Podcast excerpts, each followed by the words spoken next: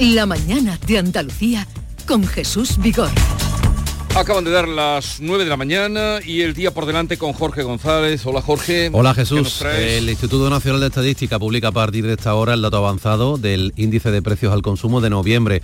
Recordamos que en octubre el IPC se mantuvo en el 3,5% interanual, impulsado al alza por la electricidad y a la baja por los carburantes. A mediodía comienza en el Parlamento de Andalucía el debate del Estado de la Comunidad con el discurso de Juanma Moreno. Será el primero del presidente desde que gobierna con mayoría absoluta. La financiación autonómica el Pacto por Doñana el estado de la sanidad pública o la amnistía marcarán el debate en el que los grupos de la oposición van a intervenir esta tarde en orden de mayor a menor. El PP abrirá mañana la sesión, mañana jueves.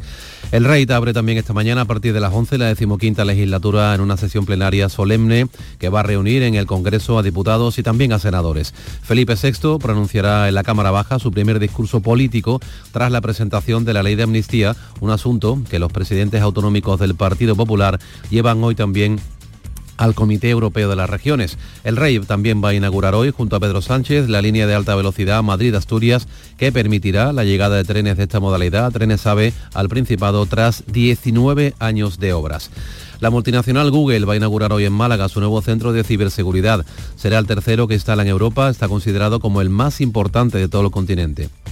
El edificio elegido es la antigua sede del Gobierno Militar de Málaga. En Granada, una treintena de fiscales de España especializados en narcotráfico y crimen, organizado van a hablar sobre la recuperación de activos en la lucha contra el crimen organizado. En Málaga, expertos en diseño de más de 15 países van a analizar los retos tecnológicos en este ámbito en un congreso internacional que se celebra desde hoy hasta el viernes. Y el Museo de Bellas Artes de Sevilla inaugura hoy una exposición antológica sobre el imaginero Pedro Roldán, uno de los escultores más importantes del barroco español, con la que se conmemoran los 400 años de su nacimiento en enero de 1624. Y tenemos aquí adelantado ya, datos, datos del IPC, los precios subieron en noviembre un 3,2%, son tres décimas menos que en el mes de octubre, debido principalmente a unas eh, bajadas mayores de los precios de los carburantes y también de los paquetes turísticos, así como a un menor aumento de los alimentos y de las bebidas no alcohólicas respecto a los precios de hace un año. Eh, la tasa de variación anual estimada en esa inflación, la inflación subyacente, bajó siete décimas en noviembre hasta el 4,5%, con lo que ya se acumulan cuatro meses consecutivos de moderación. No sé, alguna mm, opinión. ¿Ya has terminado? Sí, terminamos. Gracias. es lo único que ha salido hasta el momento. Sobre este dato, 3,2, eh, o sea que baja entonces la inflación al 3,2 en noviembre y... Es, un dato importante porque es el que se usa el de este mes para actualizar las pensiones. 3,2 es el, dato con el que se van a actualizar las pensiones para, para el próximo año. Entonces subirán, ¿cuánto subirían las pensiones? 3,2. 3,2. Bueno, este es todavía el avanzado.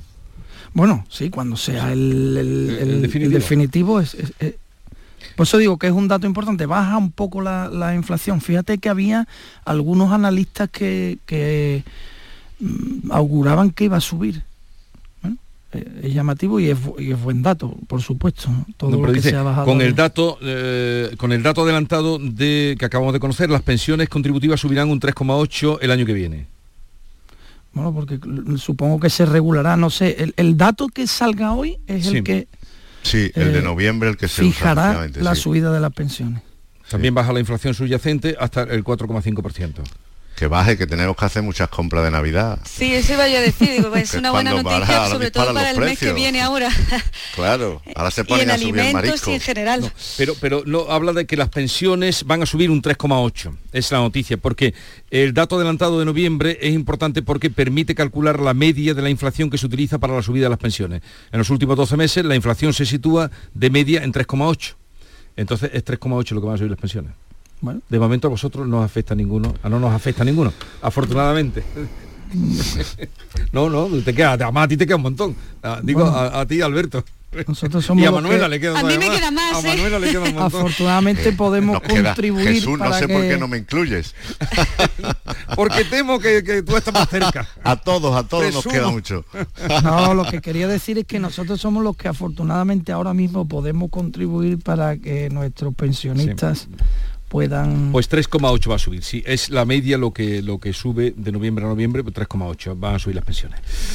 Bueno, eh, voy a otro asunto, porque ayer salió un informe em, que hablaba de que los ingresos familiares netos necesarios para alquilar una vivienda son el, 48 el 46% más alto que para comprarla. Este era un informe tremendo que publicaba El Idealista y está con nosotros Francisco Iñareta eh, para darnos cuenta y explicarnos esta situación. Porque sucede, eh, Francisco Iñareta, buenos días. Hola, muy buenos días. Resulta que este dato, este informe muy preciso que ustedes daban ayer, hacían público ayer, llega seis meses después de la entrada en vigor de la ley de la vivienda. El encarecimiento del precio de los alquileres en España, provocado por la cada vez menos oferta de vivienda, ha hecho que los ingresos necesarios para alquilar una vivienda de dos dormitorios se sitúe en, en los 31.550 euros netos anuales, según ese estudio publicado por ustedes. Exactamente, bueno, es uno de los principales efectos colaterales que tiene la ley de vivienda, ¿no? Eh, se ha reducido de forma muy importante eh, todo el stock de viviendas disponibles para el alquiler. Esto ha hecho que los precios se tensen eh, y crezcan de forma desproporcionada. están ahora mismo, y concretamente en Andalucía, en muchísimos de los mercados, en los mercados más dinámicos, en, récord histórico. ¿Y esto qué es lo que hace? Bueno, pues que de alguna manera a las familias le requiere muchísimo más esfuerzo de dedicado al alquiler que el que tendrían que dedicar a la compra.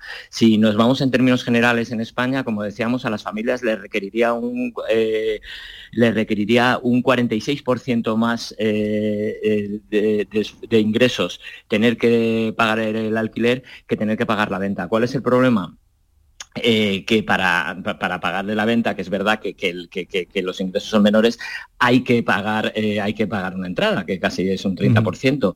Y como, la, como el alquiler se lo está llevando todo, nos está restando capacidad de ahorro. Hay muchas familias ahora mismo que están condenadas a vivir de por vida el alquiler, porque se lleva gran parte de sus ahorros, tienen que dedicar muchos esfuerzos, se llevan gran parte de sus ahorros, no van a tener capacidad de ahorros para pagar esa entrada y estarán condenados siempre a vivir de alquiler. Pero entonces, eh, señor Iñareta, ¿para qué ha servido la nueva ley de la vivienda en nuestro país? ¿A quién ha beneficiado?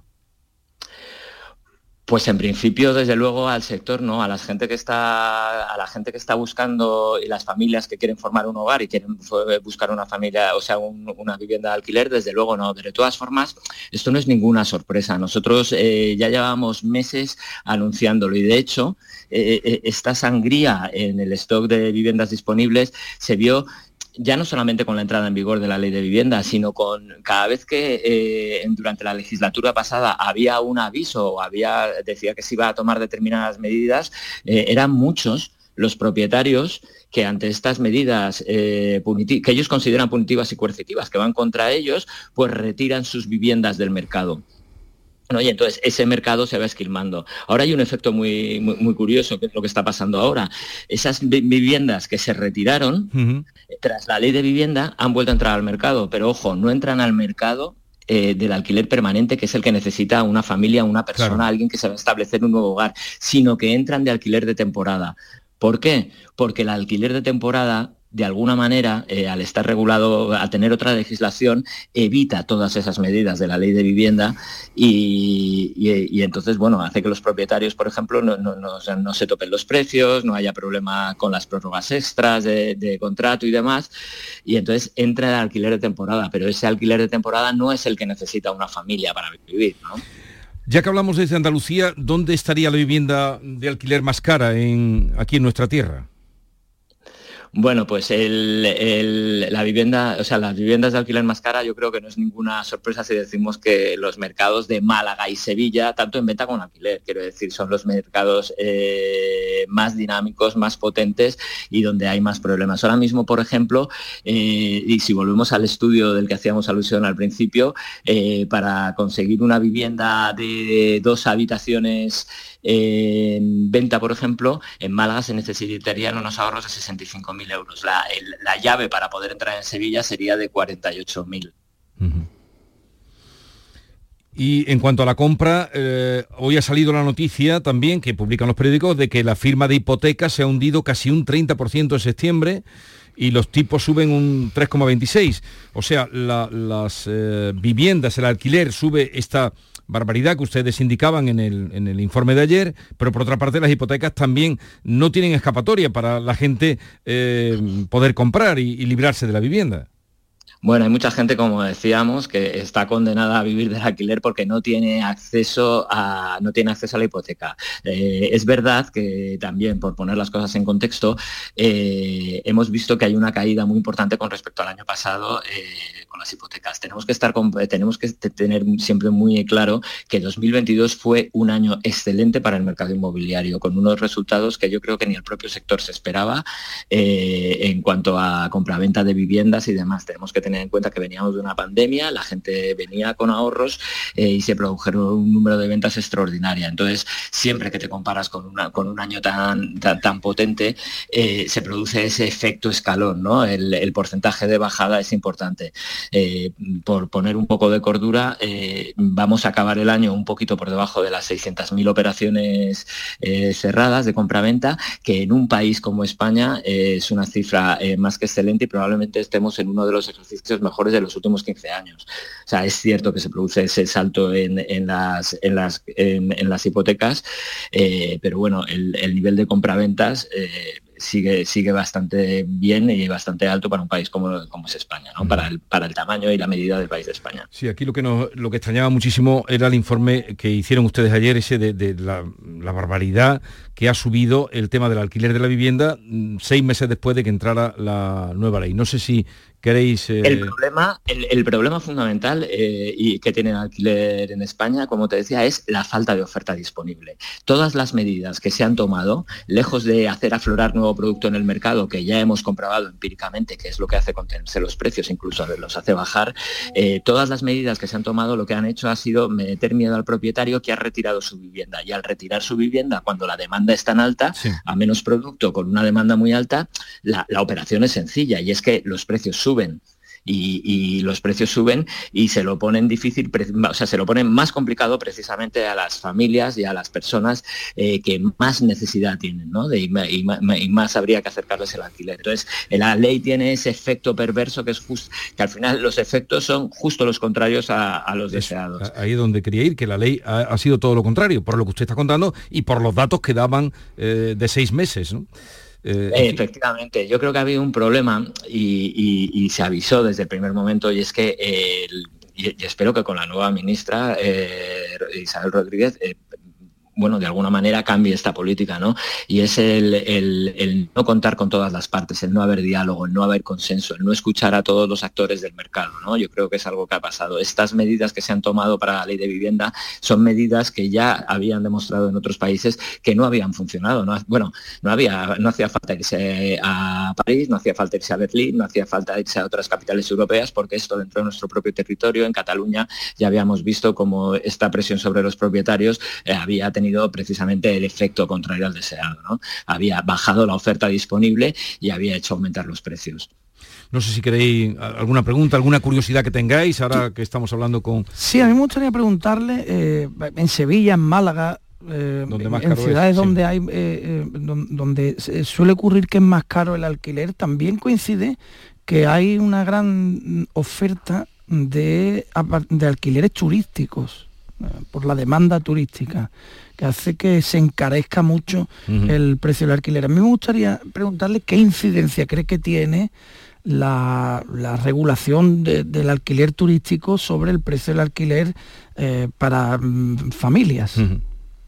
Hombre, qué duda cabe que en determinados mercados el alquiler turístico tiene un peso específico. ¿no? Nosotros en Idealista, por ejemplo, no trabajamos con, esa modalidad. Nosotros sí que vemos, eh, y es lo que comentaba antes, como el alquiler de temporada, que ojo, es diferente, no es exactamente lo mismo, eh, está irrumpiendo con fuerza eh, en el mercado y este alquiler de temporada, desde luego, crece a costa del alquiler permanente. Quiero decir, si hay más viviendas dedicadas al alquiler de temporada, que es lo, lo que nosotros sí que estamos viendo, es porque hay menos dedicadas al alquiler permanente y eso desde luego eh, tensiona los precios hacia arriba y, ya no solamente es que tensiona, es que le pone muy difícil la situación y mucho más estrés a todas esas familias eh, con todos esos casting entre comillas eh, que tienen que pasar para convencer al propietario de que van a, de que van a ocupar su casa. ¿no?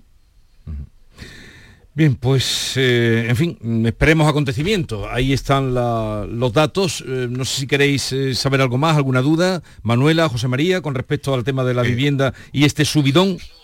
Sí, bueno, antes ha dicho que no había consenso y que las medidas que se están tomando lo que están es retirando viviendas. ¿Hacia dónde tendrían que ir esas medidas para que el efecto fuera positivo y, las familias que más lo necesitan puedan hacerle frente a esos alquileres?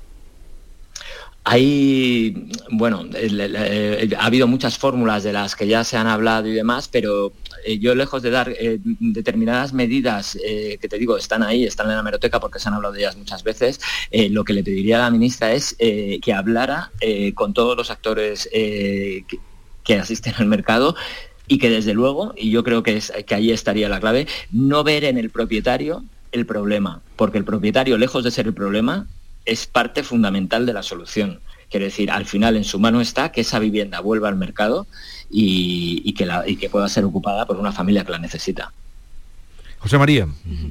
Sí, estaba, estaba viendo aquí que algunos datos, aunque hay una caída del número de hipotecas que se firman, ¿no? En el caso de, la provincia de Málaga del 17%, pero los precios siguen subiendo, ¿no? el importe medio del préstamo que estaban 175.000 euros, ahora están 177.000. Entonces, eh, aunque lo apuntaba un poco antes, mm, ¿qué previsión hay? ¿Esto hasta cuándo va a seguir subiendo? ¿Habrá una moderación o, cómo va a evolucionar el precio de la vivienda? ¿Cómo cree? Pues ahora, pues ahora mismo, y por motivos muy diferentes, el mercado, de, el mercado de vivienda en venta también adolece de una falta de stock disponible. Y esto es lo que está sosteniendo los precios. Si a esta falta de stock disponible le pones que todavía en España hay una demanda solvente, que no solamente es demanda nacional, sino que en el caso, por ejemplo, de la Costa del Sol, hay también mucha Inversor extranjero, muchísimo, sí. Sí, pero ya no solamente inversor, ¿eh? gente que, viene a España eh, como segunda residencia e incluso como primera residencia, que quiero decir que no es una persona que viene a invertir, sino que viene a comprar porque viene a quedarse. Y eso en Málaga, por ejemplo, lo estáis viendo todos los días, ¿no? Pues entonces, eh, frente a esa falta de producto, que no hay producto de segunda mano y no se está construyendo a la velocidad que se necesitaría, y en los sitios donde se necesitaría obra nueva, pues de alguna manera está, que está haciendo que se sostengan los precios. Por eso eh, no, se ha visto muy afectado por, por el encarecimiento de la financiación, porque aún hay demanda solvente y hay muy poco producto. Bien, pues vamos a dejarlo aquí. Francisco Iñareta, portavoz de Idealista, gracias por estar con nosotros. Un saludo desde Andalucía. Muchas gracias a vosotros, un saludo. La mañana de Andalucía con Jesús Vigor. De luchar contra la muerte empecé recuperarme un poco y olvidé todo lo que te quería y ahora ya se acabó. Y ahora ya. Ahora ya no estás sola. Ahora ya España es otra. Delegación del Gobierno contra la Violencia de Género. Ministerio de Igualdad, Gobierno de España. Si abres el libro del bien vivir por la página 9 podrás leer la siguiente reflexión. La felicidad no te la dan los metros cuadrados. La felicidad te la dan aquellos con quien los compartes. Con el cupón diario de la 11 puedes ganar hasta 500.000 euros de lunes a jueves y practicar el bien vivir. Cupón diario de la 11. Te toca bien vivir. A todos los que jugáis a la 11, bien jugado. Juega responsablemente y solo si eres mayor de edad. Canal Sur Radio. Estás estupenda. Gracias. Medicina estética en Clínica Doctor Ortiz. ¿Tu hermana y tu hermano también? Ellos cirugía plástica en Clínica Doctor Ortiz. ¿Y el pelo de tu marido? Ah, injertos capilares en Clínica Doctor Ortiz. Ahora en Clínica Doctor Ortiz ampliamos servicios. Ginecología general, funcional y oftalmología. Seguridad, confianza y satisfacción de nuestros clientes. Soy Moisés, soy flautista profesional. La iniciativa de, tener en Cantiana la escuela de música fue una, una, iniciativa estupenda ya que tenemos un sitio donde poder hacer esta actividad que es la música. Cada día la Diputación de Sevilla trabaja con tu ayuntamiento para mejorar las instalaciones municipales en tu pueblo y tu ciudad. Diputación de Sevilla, cerca de ti. Black Friday 5 océanos. Lo mejor en congelados en Sevilla. Solo hasta el día 30. Pechuga de pollo a 2,95 el kilo. Calidad y variedad al mejor precio. Pechuga de pollo a solo 2,95 el kilo. En Triana, Cerro del Águila, Pino Montano, Montequinto y Dos Hermanas. Black Friday 5 océanos. Lo mejor en congelados. Hola, amigo Nicolás. Hola, Baltasar, Gaspar, Melchor. He estado ayudando en las tiendas MGI y ahora necesito vuestra ayuda para repartir todos los juguetes. En MGI, los juguetes de primeras marcas están a 10, 15 y 20 euros. Cuenta con nosotros, amigo Nicolás. Nosotros también te necesitaremos. En tiendas MGI nos dan mucho trabajo. La Navidad comienza con la primera logroñesa. El mazapán de siempre, artesano, tradicional. Mazapán de Montoro, bombón de mazapán, turrón blando o torta imperial. 70 años de historia compartiendo contigo lo mejor de la Navidad. Mazapanes de Montoro, la Logroñesa. La Navidad en tu mesa. Úbeda ya dispone de tres puntos interactivos de información cultural, patrimonial, turística, gastronómica, hotelera y artesanal, con el objetivo de mejorar la información que se traslada a residentes y turistas. Operación 2.2 Úbeda Ciudad Inteligente. Estrategia de Desarrollo Urbano Sostenible e Integrado Úbeda Baeza 2020. Proyecto cofinanciado al 80% por el Fondo Europeo de Desarrollo Regional. Unión Europea. Una manera de hacer Europa. Esta es La Mañana de Andalucía con Jesús Vigorra, Canal Sur Radio. Eh, en fin, la ley de la vivienda ya veremos en qué para todo esto, pero la verdad es que revisando los datos uno se queda, que son muchos eh, los datos que hay eh, y análisis por provincia y todo, pero algo ahí no nos ha hecho bien y habría que matizarlo para este encarecimiento, el encarecimiento de tal medida y de tal manera de, de la vivienda. Bueno, Sabéis que... Eh, ah, no hemos hablado de la otra cita importante que hay, la apertura de la legislatura. Mm, ¿Qué dirá el rey? Bueno, hoy es puramente eh, transitorio. Teniendo en cuenta que el discurso ha sido revisado por Moncloa, palabra... Pero eso siempre es así. Sí, claro. Es que tiene que ser así. Pues no creo que vaya a decir nada. Pero felicitará a Pedro Sánchez como en la ocasión anterior. A mí no me cabe duda, ¿no? De que lo Cortesía. ¿no? Claro. Sí, sí. A ver, estamos a un rato de que ocurra, no nos vaya no a hacer aquí especulaciones de la bola de cristal, pero sí es cortesía, pero yo creo que sí, ¿no? Bueno, habrá que estar pendiente de los matices del discurso porque además es el primero que hace después de la polémica ley de amnistía, ¿no? No, pero bueno, ahí no, ahí no, no, no, va a poder. José María, perdón.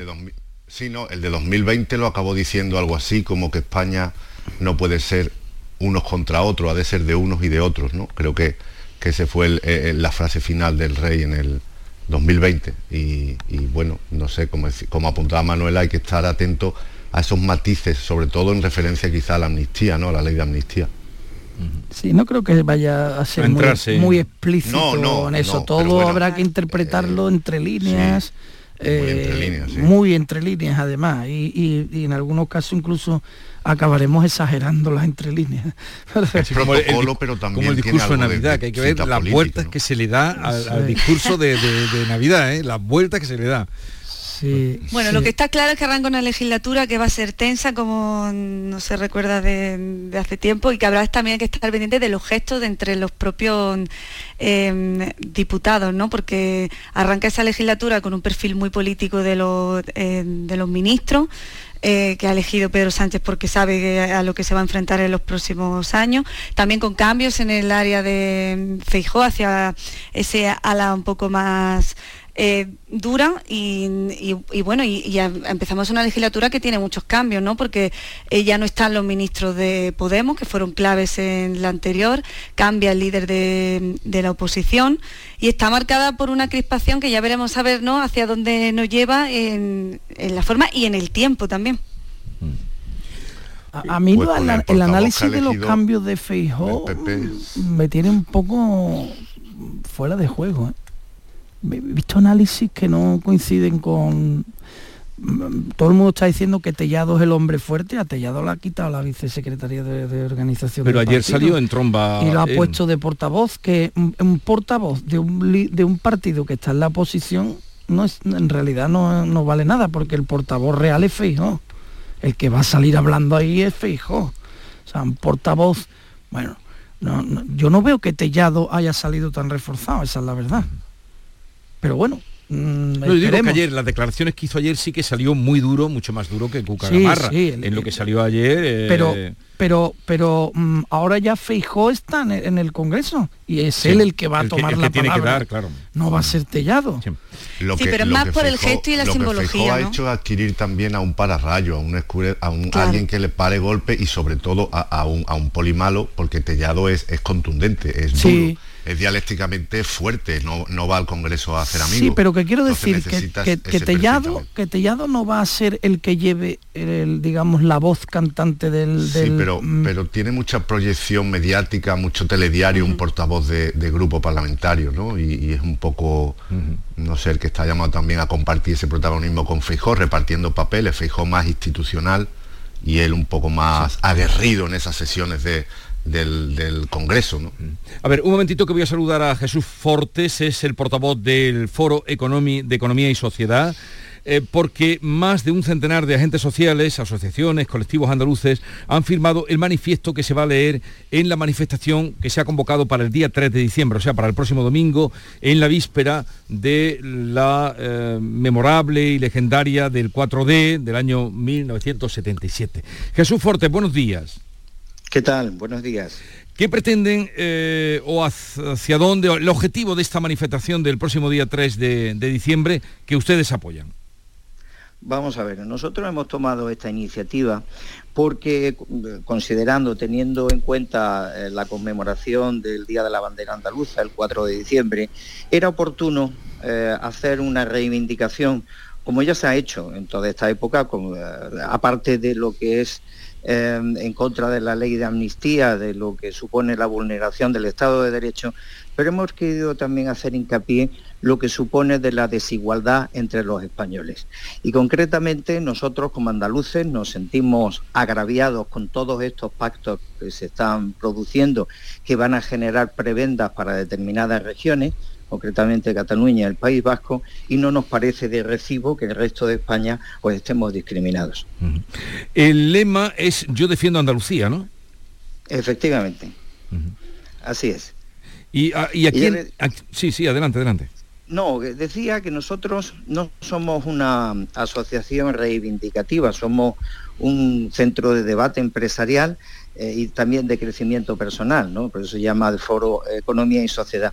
Pero entendimos que en este caso era necesario dar un paso al frente y sin tampoco necesidad de ningún protagonismo, lo que queremos es hacer recapacitar a la sociedad andaluza sobre otra perspectiva que entendemos que no se había eh, todavía eh, puesto demasiado en manifiesto y, queremos hacer hincapié en eso, lo que supone de discriminación para todos los andaluces a quienes son, creo que un centenar hasta el momento mm, de representantes de, asociaciones, de colectivos, los que están apoyando, mm, de aquí hasta el domingo se unirán más, pero ¿a quienes mm, dirigen ustedes esta, este llamamiento y esta convocatoria? Pues la verdad que el llamamiento lo hacemos a todos los ciudadanos de Andalucía. Hemos considerado oportuno convocarla en Sevilla, porque es la capital de nuestra región, y evidentemente queremos que, participen pues, todos los ciudadanos de, toda Andalucía y, en especial los sevillanos, porque entendemos que esto no es una reivindicación asociativa, esto es una reivindicación de un pueblo como ocurrió ya en el año 77, el 4 de diciembre, y ahora se están dando unas circunstancias muy similares donde se está produciendo un ataque a lo que es la igualdad entre todos los españoles y entendemos que todos los ciudadanos sin, sin, eh, pertenencia a ninguna asociación, incluso a ningún partido político concreto, debemos expresar nuestra, nuestro rechazo a todo lo que está ocurriendo en, España. ¿Tienen ustedes el apoyo? ¿Les han respaldado los partidos políticos o cuáles les han respaldado? Sí, nosotros tenemos eh, conocimiento que eh, Juanma Moreno, el, presidente de la Junta, nos ha comunicado que él va a acudir como un ciudadano más, porque esto no es una, movilización política, es una movilización ciudadana.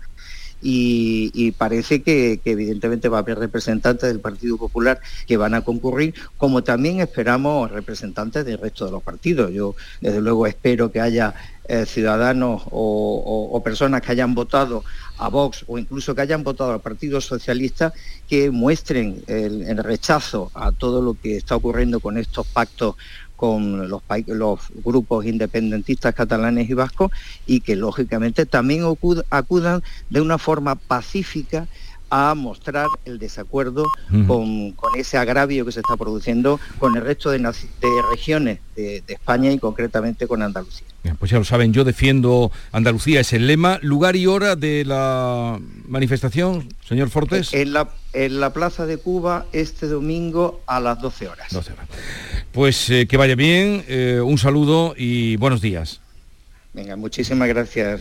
Eh, veremos, veremos qué pasa con la manifestación que rememora en esa llamada a las de 1977 eh, de hace 46 años. Bueno, os voy a liberar ya, ¿eh? José María, Manuela y Alberto. No, no sin antes la letrita de, Alberto. La letrita que todos esperamos. Bueno, pues claro. hoy tengo una letrita de, de Enrique Morente que cantaba por Soleá a Polar es un tipo de, soleá, quédense con el canto. Sí, es un tipo de soleá mm, que tiene su origen en, Triana, una soleá preciosa. Y tiene una letra que vale para cualquier día en este contexto en el que, en el que estamos, que dice, hasta que la noche llegue, yo he visto mañanas tristes, tener las tardes alegres. Nadie hable mal del día hasta que la noche llegue. Está genial eso. Nadie hable más del día hasta que la noche llega. Por eso os deseo que tengáis un bonito día, a los tres. Buenos días. Quedáis liberados. Adiós. Eh, Manuela, nos veremos por Jaén en algún momento. en cualquier ¿eh? momento. Vamos a buscar estrellas y estrellas. A buscar estrellas. Adiós. Esta es La Mañana de Andalucía con Jesús Vigorra, Canal Sur Radio. ¿Qué quieres? Quiero que cierres los ojos un segundo. ¿Puedo abrirlos ya?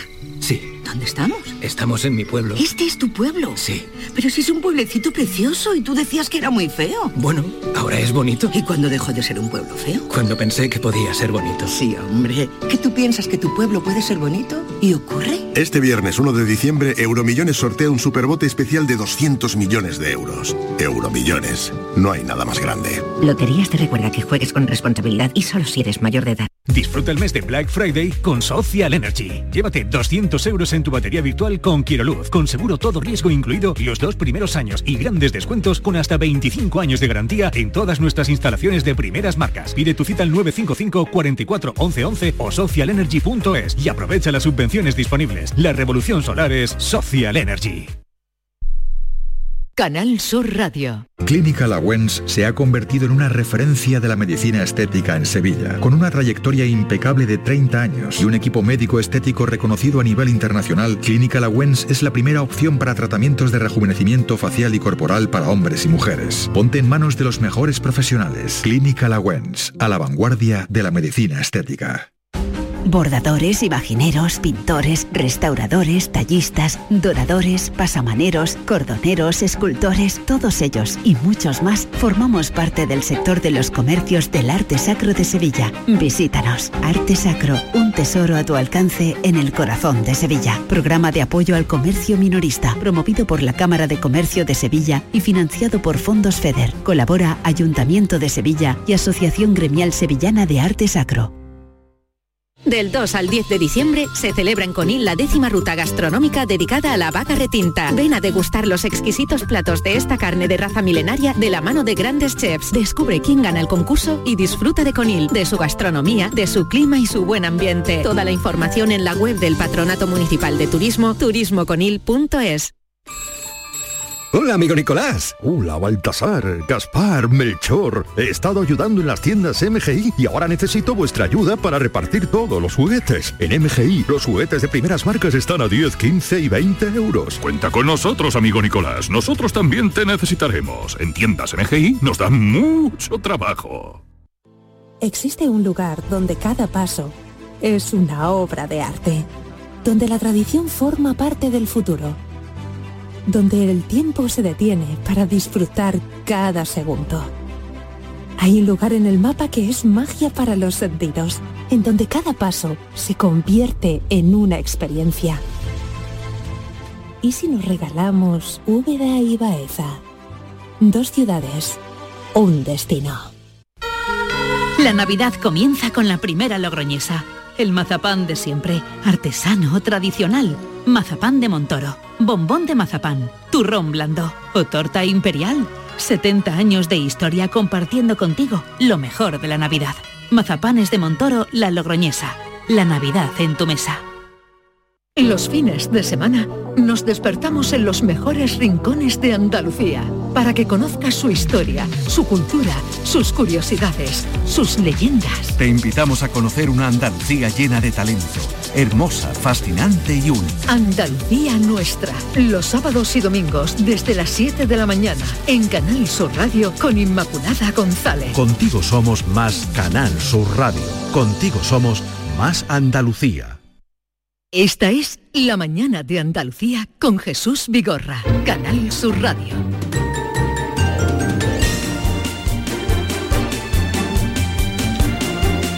Maite Chacón, buenos días. Hola, ¿qué tal Jesús? Buenos días. ¿Cómo te va? Muy bien, estoy muy contenta porque está lloviendo. Qué alegría. Todos estamos muy contentos, ligeramente. Eh, Estoy viendo la ventana desde aquí. Maite, es que has entrado por la, por la puerta. ¿Verdad? Ha entrado el sol. David. El sol, aunque llueva, ha entrado el sol. David Hidalgo. David Hidalgo, buenos días. Yo también muy contento de que llueva, pero vaya el atascazo que hay en toda la ciudad de Andalucía. Pero tú siempre tienes que ponerle pegas a la vida. Y yo hoy he decidido que por tú la tarde... que eres un vividor, un disfrutón de hoy la viene vida. como de mal humor, te lo digo. Sí. sí no, pero conmigo no le vale. No, eh, con, en luna llena siempre me pongo de mal humor un par de días. Sí, eres como un hombre lobo. Sí, de aulla la luna. Lo que me pasa es que estoy pegando boca a las puertas y he, miro para arriba y la luna. Después se me pasa. y Bea, hola de nuevo. Aquí seguimos. Que, que, que yo voy a ver a, mi, a ver mi madre y cuando he elegido el día de hoy para ir, pues va a llover y me gusta estar allí en el porche con mi madre al solito y hoy pues va a estar lloviendo. Y a mí me gusta también que me toque la lotería. No me toca, David. Lo que tiene que ser los pantanos es subir. Con este chiribiri no sube no, los con pantanos. Este ¿eh? no, no, está lloviendo mucho. Oye, pero... vamos a recordar, creo que sí podemos, si el AVE nos lo permite, podría, mmm, pudiéramos saludar a Paco Morales, pero han llegado más estrellas para Andalucía. Maite, a ti sí, que sí, sí. te gusta mucho pues, y pues, sigues el tema de la gastronomía. Pues mira, Back en Marbella de un cocinero ubetense, se llama David Olivas y ha estado ligado estrechamente durante más de una década al nombre de Dani García. Ha trabajado tanto en Tragabuches como en Calima. Este restaurante de Marbella, David, el, el, chef se llama David Oliva y es de Úbeda. Javier Jurado de Malac en Jaén. Este hombre se enamoró de la cocina en el restaurante de sus abuelos. El restaurante de sus abuelos se llamaba Los Ángeles y él le puso el nombre Malac, que significa ángel en árabe. Javier Jurado se llama este chef de Jaén. Otros restaurantes de Jaén se han, se han salido no, este, Jaén en está... esa edición. Juanjo Mesa de Radis en Jaén eh, también se ha criado en un negocio familiar de cocineros, eh, el restaurante que tenían sus padres en Pegalajar, en la carretera, eh, Alcuza. Sí. Eduardo Pérez, un sevillano que trabaja en el puerto de Santa María, en Toca, nacido en Sevilla, ha trabajado con Ángel León en la taberna del chef y también Juan Carlos García de Vandelvira en Baeza, Jaén, graduado en la primera promoción de artes culinarias del Basque Culinary Center y trabajó con Neco Hacha y con Albert sí. Adrián. Eh, vamos a saludar a Paco Morales, que se ha alzado con las tres estrellas Michelin en la noche de ayer y ahora vuelve ya hacia su tierra. Paco Morales, buenos días. Muy buenos días, ¿qué tal? Felicidades. Muchas gracias. Felicidades, estarás contento, ¿no? Muchas gracias. Contento, claro que sí, ¿eh? muy contento. ¿eh? Muy contento. Oye, hablábamos hace muy poquito, con ocasión de, de, el encuentro que hubo en la Alhambra, hablábamos contigo hace muy poquito, y, y fíjate, el recorrido que llevas es extraordinario, ¿no? Son 29 años ¿no? de, de, trabajo hasta llegar aquí, la verdad que, que muy bien, muy, muy contentos ¿eh? con el reconocimiento que le hacen a mi persona, al restaurante y al equipo. ¿eh? Muy felices. Uh -huh. Pues, eh, ¿y, ¿y, cómo fue la noche? ¿Esperabas? Mmm, ¿Cómo fue? Cuéntanos un poquito. Sabemos bueno, que estaban allí tus había... padres porque hemos escuchado sí. esta mañana tu dedicatoria. Sí, la verdad que sí, estaban ahí mis, mis papis y la verdad que, que, que muy contento. Bueno, eh, sabíamos, olíamos, intuíamos que podía pasar, pero hasta que no dicen tu nombre, pues no se sabe, ¿no? Al final los rumores pasa como en otras disciplinas, ¿no? El rumores antes y durante y después, y luego pues una vez que pasa, pues la verdad que fue emocionante, la verdad. Paco, ¿y, emocionante. ¿y qué supone para un restaurante como Unur la tercera estrella? A partir de ahora, ¿qué pasa? Bueno, nosotros eh, trabajamos siempre con un estándar de calidad y de excelencia muy alto, Con lo cual, pasar, pasar, eh, nosotros tenemos una línea muy marcada de, lo que hacemos, de lo que no hacemos, con lo cual en nuestro caso es algo, es un trabajo que hemos hecho durante mucho tiempo, muchos años, siete, siete años y medio solamente en, en- en Córdoba y, y bueno, al final entiendo que se saturará hoy el sistema de reservas como normal, el teléfono y demás, pero, pero, pero bueno, quitando esas cosas que es lo normal, el resto vamos a seguir nuestra propia línea de, de trabajo y de darle al cliente que viene a visitarnos, pues bueno, pues lo mejor de nosotros mismos, ¿no? Que yo creo que es lo bonito, ¿no? De, de este oficio, ¿no? Y de esta profesión, ¿no? Pero a partir de ahora, ¿qué? Eh, porque ya más de tres no hay. eh, ¿cómo, vas a- ¿Cómo se lleva esa presión? ¿Cómo te planteas el futuro? Tampoco nosotros la presión ya llevamos innata que me conoce bien y ha venido a mi casa, sabe que nos gusta autopresionarnos, y nos gusta, como yo digo, el rock and roll, ¿eh? Mm, Eh, rock and nos roll. encanta, nos encanta, nos encanta.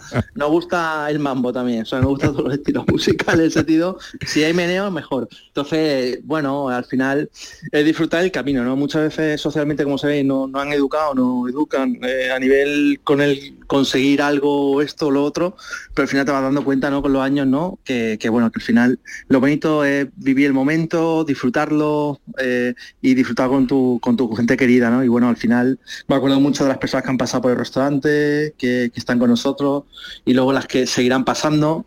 Eh, y la verdad que es muy bonito, es algo único de verdad, porque al final el reconocimiento, yo creo que todo el mundo tiene la imagen y se acuerda, ¿no? ¿Acordáis la, la película Ratatouille, ¿no? Hemos visto todos Sí, muchas veces. cómo no. Pues imagi- imagínate, ¿no? El crítico que viene, que come, que te inspecciona. Pues imagínate eso, ¿no? En la realidad, ¿no? Pues es parecido, así, ¿eh? es muy parecido. Yo le quería hacer una pregunta al chef. Adelante. eh, Ya que tenemos las fechas tan cercanas, eh, eh, ¿vuelve a ser el plato estrella en tu mesa por Navidad? Pues mira, para mí como el, que el de siempre que hace mi padre, eh, que nos dure muchos años, el cordero asado que, que hace con, con patatas al horno, con un poco de tomillo, tomate, ajo, la verdad que es una maravilla. Ese, bueno. ese es el plato que vamos a seguir comiendo eh, este año. Igual le ponemos un poco más de, un poco más de caviar seguramente, este año un poquito más, pero Sí. tampoco mucha cosa más. ¿eh? Oye, Sí, Paco, si, si queremos reservar mesa ahora, ¿a ¿cuánto tiempo tendríamos que esperar? Uy, no te he escuchado mucho. Se corta, te se pregunta- corta. te preguntaba no, si- Que, no, qué broma, qué broma. Es que ya no ha oído que le va el rock and roll, que le va el mambo. Exacto, exacto. No, bien. Yo creo que, que ahora esta semana ya está completa, ya estaba antes. Y yo creo que diciembre va a ser un poco complicado y en enero habrá un hueco. Bueno, al final, como sabéis, somos un restaurante que nos conocéis muy bien de ocho mesitas nada más. Con lo cual, bueno, yo siempre Sí. digo a, a la gente eh, que, que lo intente por web, por teléfono, porque siempre pasa que se cae alguna Sí. mesa, o sea, que, que- que en algún Sí. momento viene sábado más complicado, pero miércoles, jueves siempre puede haber alguna oportunidad de que alguien igual se pone malo al último momento y deja la mesa libre. Oye, has hablado de tu padre, eh, de- de- ayer hablaste muy cariñosamente emocionado de ello. ¿Ellos tenían que ver también con este mundo de, de la gastronomía o del bar? O... Sí, sí, sin lugar a dudas. Ellos tienen un negocio ¿no? histórico en la ciudad de Córdoba, que es el asador de Nati, que de comidas para llevar y de pollos asados, que es donde yo he nacido Fíjate. gastronómicamente. Sí, sí. cuna. Entonces, sí, total. Entonces ahí, ahí es donde he hecho yo todo. ¿Eh? ¿En Todo, los pollos asados? me ha enseñado en los pollos asados, sí, sí, sin lugar a dudas. Fíjate, qué curioso. ¿eh? en, lo- en los pollos asados, fíjense, de ahí nació su inquietud. Oye, mucha gente eh, que nos esté escuchando ahora mismo y que se alegrará indudablemente contigo, cordobeses o andaluces, se preguntarán, ¿y, y cuánto cuesta comer ahí? Bueno, pues mira, es un regalo. Tú piensas que estamos trabajando 20 personas de manera ininterrumpida, más eh, ganaderos, personas que están relacionadas con los pequeños productores que son pequeños productores, con el sector agroalimentario de nuestro territorio, artesanos. O sea, al final, eh, si se hace el balance del esfuerzo de horas que trabajamos, más las personas de- del campo o de la pesca o de ganadería que trabajan de manera incansable para que nosotros podamos hacerlo en nuestro restaurante, pues es como digo siempre la misma expresión, ¿no? Es como quien se compra un bolso bueno, un reloj Ujú. bueno, o quiere, o se compra una entrada para ver el Madrid Barça, ¿no? Por poner un ejemplo, ¿no? Pues bueno, tienes que valorar un poco todo este, todo este concepto, ¿no? El menú no va a subir, cuesta el menú corto 145 euros, el intermedio 170 eh, y el menú largo 245 euros aproximadamente. Es que aquí mis compañeros, que son muy ellos, está- pregúntale cuánto cuesta, cuánto cuesta. Pues a mí no- porque ellos saben que a mí no me gusta hablar de dinero. Yo no hablo de dinero nunca, No, pero, pero esto, pero esto es muy sencillo, no, no hace falta ser de ciencia o letra, o sea, te quiero decir que al final esto es muy sencillo. Es ratio de personas que tienes trabajando claro. durante un, un horario más eh, que nosotros somos al final la, la punta del iceberg nada más, más las personas que están en el campo recogiendo uva para hacer vino, los Sí. ganaderos, todo lo que están pasando, o sea, todo, o sea, es un ecosistema y nosotros somos al final el último eslabón para que este cliente disfrute y hacer esta experiencia que hacemos de recetario ancestral recuperado. Entonces, claro, si yo te digo todo esto, como bien sabes, es un precio para mí y pues dice, bueno, se está vendiendo aquí su libro, que no, que tampoco tengo que vender nada, que ya le han dado tres estrellas, te quiero decir. ya, no tengo que, ya no te- ya no tengo que vender nada. Te- o sea, es un precio que obviamente no es para todo el mundo, eso es obvio, no tengo que decirlo, pero eh, te digo que tenemos muchos, muchos clientes de distintas escalas sociales y es emocionante que vienen, ahorran y se dan su, su capricho y su ilusión, la verdad. como tantas cosas. que Vigorra quiere tener un detalle Co- con el equipo. no, y también como tantas cosas. No, no, son, Navidad. ellos son malos, son malos, están ahí. Pregúntale, eh, una cosa, eh, ¿te ha felicitado mucha gente de Andalucía? Sí, mucha, ¿Quién mucha, te ha fe- A ver, mucha. alguien, ¿quién te, quién te ha felicitado de Andalucía? Pues mira, Pasión Vega, que es muy amiga, eh, nuestro alcalde José María Bellido, mucha gente, y también te soy muy honesto y muy sincero. Mira, eh, nos costó de la mañana, estamos en el tren Ya, ya, ya me imagino. Córdoba, y el WhatsApp está ardiendo, los mensajes, el Instagram, pues ya estoy está. poco a poco eh, eh, llevándolo como puedo. ¿eh? Bueno, la- lo- nuestros amigos de la Rambla te han felicitado, los de Cerámica San José. Y, y ta- y tanto, Que esos te quieren mucho. los primeros, y yo también a ellos, los queremos, nos queremos mutuamente. Y ¿eh? nosotros Nos también. Bueno, un abrazo, buen viaje y que sea para bien, ¿eh? Venga, Adiós. un beso fuerte. Un abrazo. Adiós. Es que Paco Morales entra en un club muy exclusivo, Eh, hay y que tan decirlo. exclusivo, esa presión. Porque en España hasta ahora había 13 eh, restaurantes con tres estrellas Michelin, ahora ya son 15, pero en el resto del mundo hasta eh, estas nuevas ediciones, eh, este número no está actualizado, porque claro, en cada país ahora hay en- entregas de estrella Michelin y, y va subiendo, ¿no? Pero hasta hace unos meses eran 140 restaurantes en todo el mundo Sí. con tres estrellas Michelin, es decir, que entra en un club muy exclusivo. Vale, y espérame que voy a dar una noticia que te va a alegrar también, porque cuando dan las estrellas también dan los Big Gourmet, Sí, ¿sabes? sí, sí, sí. ¿Y Me qué? explica lo que es eh, Big Gourmand, ¿qué? ¿Sabes Bueno, lo que es? diremos que es, eh, te refieres a Michelin también. Sí, sí, Michelin, Sí, lo da es Michelin. que Michelin en realidad una, dos y tres estrellas, lo que lo que hace, tú sabes que Michelin es Sí, una, una empresa pero- de neumática, es, es como recomendar, son Recomendar. más recomendaciones, El recomendaciones pues, antes de, de han poner la dado muchas, estrella. han dado- si bueno. esto venía de los mapas de carretera. Han dado- exactamente, han dado esto los viene Big de los mapas de pero es que le han dado a un restaurante que te va a alegrar. A ver. Y a mí mucho, pero a ti también. Sí. A ti también. Eh, porque tú en verano no, no estábamos juntos. No. No, estábamos juntos. Eh, ¿Dónde comimos nosotros cuando fuimos a la cova? ¿Dónde cenamos? En el pájaro. Estoy diciendo la cova, Pozo ah, Blanco. la cova, Pozo, Blanco. Ah, bueno, en un sitio que me encantó. ¿Te encantó? Me encantó, sí, sí, sí. Pues le han dado, veo que le han Ay, dado al Caram bueno. Bistró. Al Caram bueno. Bistró. Nos Caram gustó Bistró, apunto. muchísimo. Caram Bistró en Pozo Blanco. Sí. eh, desde aquí le mando un saludo. con el aceite de oliva, ¿te acuerdas? Sí, no sí, se me sí. olvida, qué sitio tan encantador y qué Que, gente que nos llevó gente muy Ricardo joven Delgado y, muy nos invitó. Sí, porque nos todo hay que invitó a decirlo. comer, es verdad. David, A mí no me llevaste, querido. A mí solo me llevas tú a los sitios así de segunda fila. Uy, A los uy. compañeros te los llevas a los restaurantes Michelin. no, porque no- nos invitó. ventas de carretera. No, nos invitó, nos invitó Ricardo. David, Ah, Ricardo vale. Delgado. David, si no vas, ¿cómo No- quieres que te inviten? Si no Nos vas. invitó Ricardo, Ricardo Delgado Vizcaíno. Bien, eh, dicho lo cual, vamos a otros asuntos que nos hemos entretenido hoy ya mucho. ¿Dónde está? eh, ¿qué, tienes tú que hablar hoy, David? No, le toca a Beatriz lo de Pérez de Verte. Mira, que, te- Ah, coincidís, tu amigo Arturo, Jesús, tu amigo Arturo, que se me ha olvidado traerte Me voy a pa- ver ahora el Se me ha olvidado traerte la Ya chuleta. lo anunciaré, el día sorry, 14 sorry. estaremos en, en Algeciras, ambos dos. Ya Tú has diré. estado criticando esta mañana la película de Napoleón, pero no te ha gustado. No, no, te ha gustado. ligeramente. Por aquí me dicen hola, para que me calle. Nos han Dale. descubierto. Bien. Esperad. ¡Es una trampa! Bueno, este es el tráiler de, de la película, de la nueva cinta de Ridley Scott, tan reputado director, pero sin embargo le están lloviendo las tortas y además con, con fuerza. Y mm, uno de los que se han sumado a ello es Arturo Pérez Reverte, que ya sabéis que escribe muchas veces sus opiniones a través de eh, la red social X y bueno, ha calificado la película de disparate indigno, así con estas palabras. disparate indigno. Pero además él es cinéfilo, él va al cine, pero de que va al cine de... Hombre, además es una persona que le gusta mucho todo lo bélico, ¿no? Que fue corresponsal de, guerra y sabe muy bien de lo que de lo que habla. Fíjate tú si lo sabes, que él ha sido una crítica constructiva porque ha hecho sus eh, propuestas. Eh, eh, para quien quiera saber algo de, Napoleón, le dirige a la película Waterloo de Rod Steiger con Christopher Plummer. Mm, tiene años la película y si quiere leer algo, pues que se vaya a la biografía sobre Napoleón de la Emil Ludwig. Mm, le ha echado un pequeño capote yo no sabría si calificarlo de capote, la verdad. A Ridley Scott cuando mm, dice que le echa un poco la culpa al, guionista, porque eh, Ridley Scott ha confesado que no se había leído ni un solo escrito de Bonaparte. A mí me parece tremendo y me parece terrible que un director de una película diga que no se, ha leído nada y luego pues haga, yo no voy a pues decir el churro porque yo no he visto la película.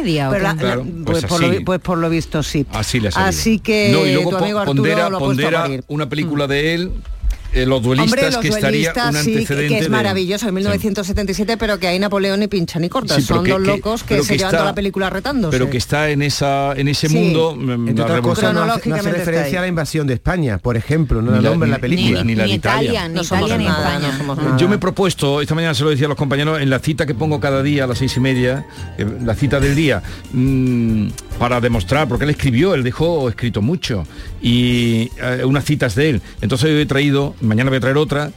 La envidia... ¿Qué estás reivindicando tú a Napoleón Bonaparte? No, no, no, que va, si se cargó a 3 millones de personas. La cita es muy buena. La cita, es, buena.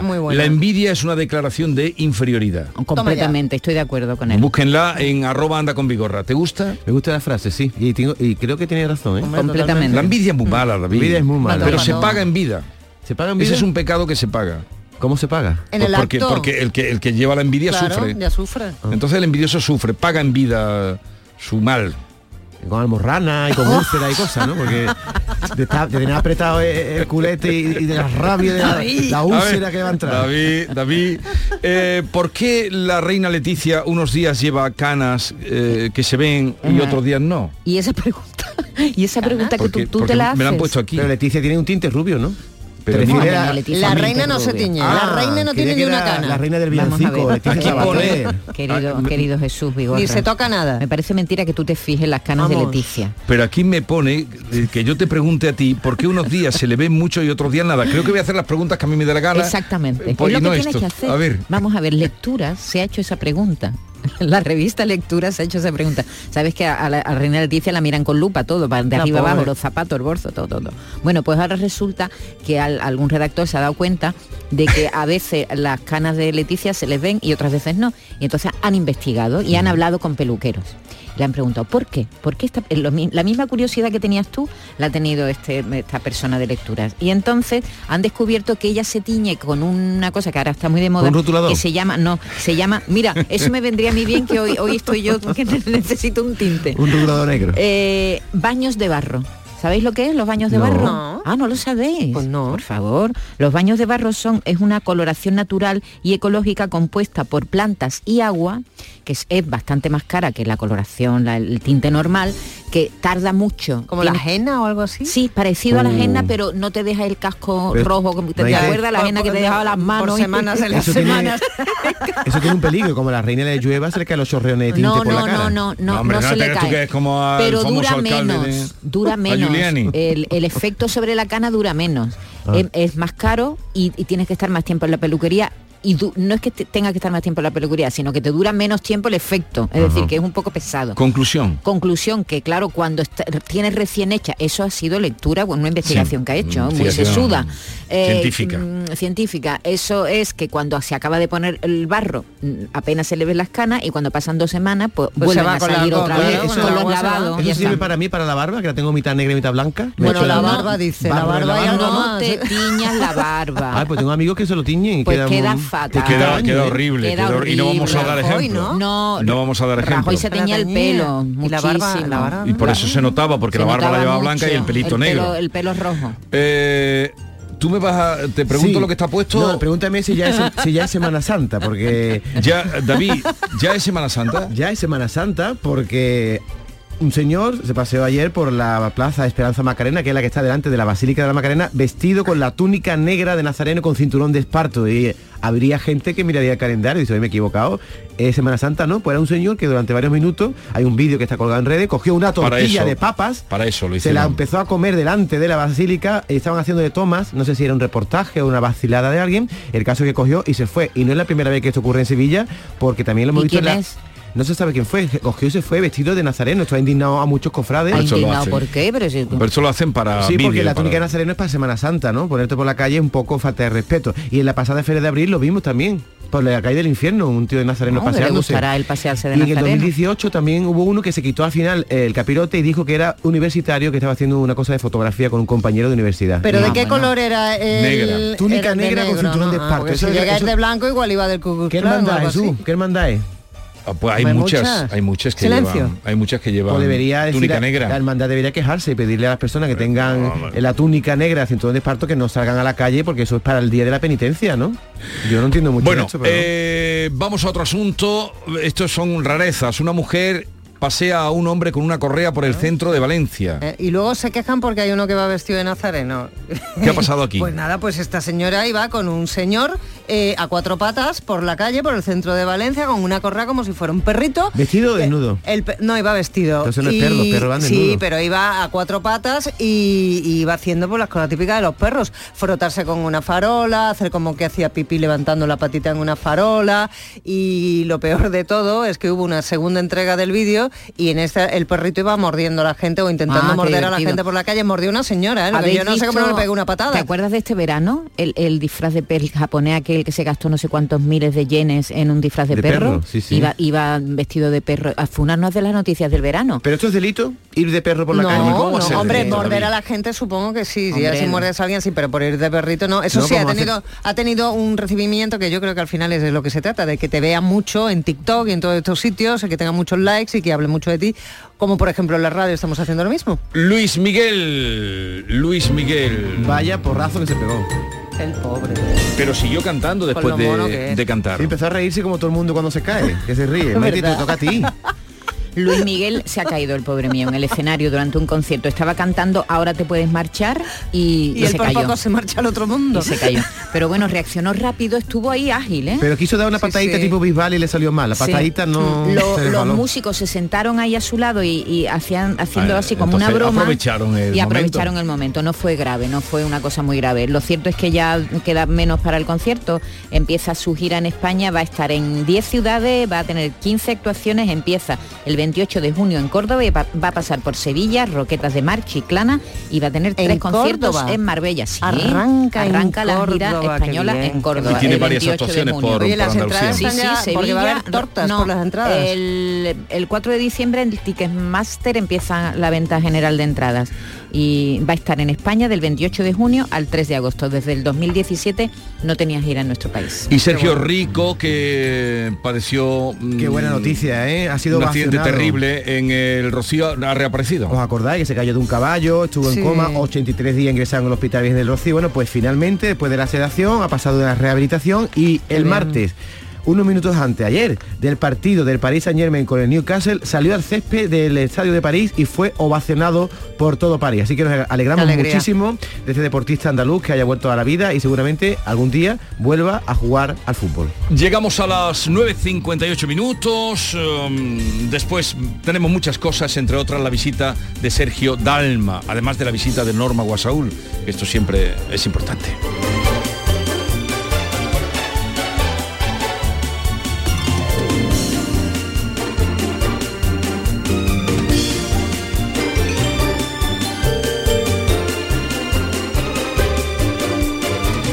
Esta es La Mañana de Andalucía con Jesús Vigorra, Canal Sur Radio. Canal Sur Radio. Feria de muestras de productos típicos y artesanales de la Sierra Morena de Sevilla, del 6 al 10 de diciembre en El Pedroso. 27 años compartiendo gastronomía, cultura, tradiciones, actividades de ocio. En el puente de diciembre del 6 al 10, El Pedroso te espera en su Feria de muestras. Organiza Ayuntamiento del Pedroso. Bordadores, imagineros, pintores, restauradores, tallistas, doradores, pasamaneros, cordoneros, escultores, todos ellos y muchos más formamos parte del sector de los comercios del arte sacro de Sevilla. Visítanos. Arte Sacro, un tesoro a tu alcance en el corazón de Sevilla. Programa de apoyo al comercio minorista, promovido por la Cámara de Comercio de Sevilla y financiado por Fondos FEDER. Colabora Ayuntamiento de Sevilla y Asociación Gremial Sevillana de Arte Sacro. Encuentros Carrusel Taurino. El jueves 30 de noviembre, Canal Sur te invita a conocer los pilares de la tauromaquia a través de la charla con Carmen Tello. Con la esposa del maestro Curro Romero profundizaremos en el papel clave de la mujer del torero, un sustento emocional incuestionable. Modera el director del programa Carrusel Taurino de Canal Sur Radio, Juan Ramón Romero. Desde las 8 de la noche en el Teatro Fundación Cajasol. Entrada libre hasta completar aforo. Encuentros Carrusel Taurino, con el patrocinio de la Fundación Cajasol.